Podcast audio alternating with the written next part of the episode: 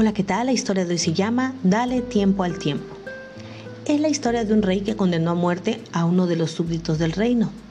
Este, desesperado por salvarse, hizo una propuesta súper atrevida. Su Majestad, si me permite vivir, enseñaré a volar a su caballo en el término de un año. Al rey no le disgustó la idea, de manera que le concedió al hombre lo que pedía. Cuando los amigos del condenado a muerte le preguntaron por qué había prometido tremenda barbaridad, el hombre tranquilamente explicó. Durante un año pueden suceder muchas cosas.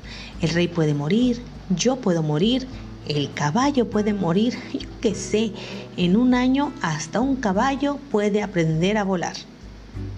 La respuesta del hombre puede causar risa, pero tiene una pizca de sabiduría.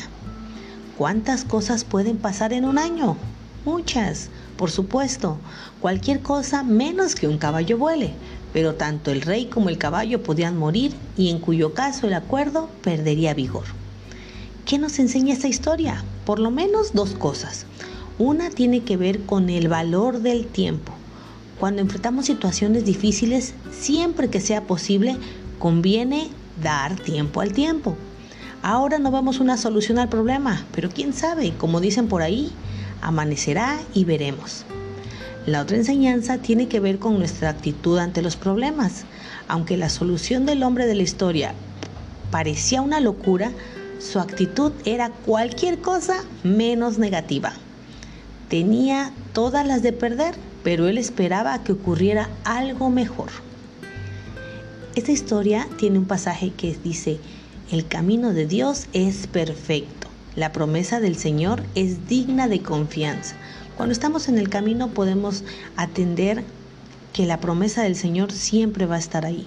Segunda de Samuel 22:31. Pase lo que pase, ahí va a estar la promesa.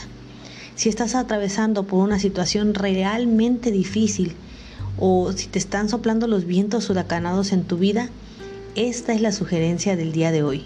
Pídele a Dios que aumente tu fe para crecer y mantén la solución en tu cabeza. Todo llegará a su tiempo. Dios proveerá. ¿O acaso crees que hay algo difícil para Dios? Esa es la historia del día de hoy. Que Jehová, Jesús y su Espíritu Santo te bendiga.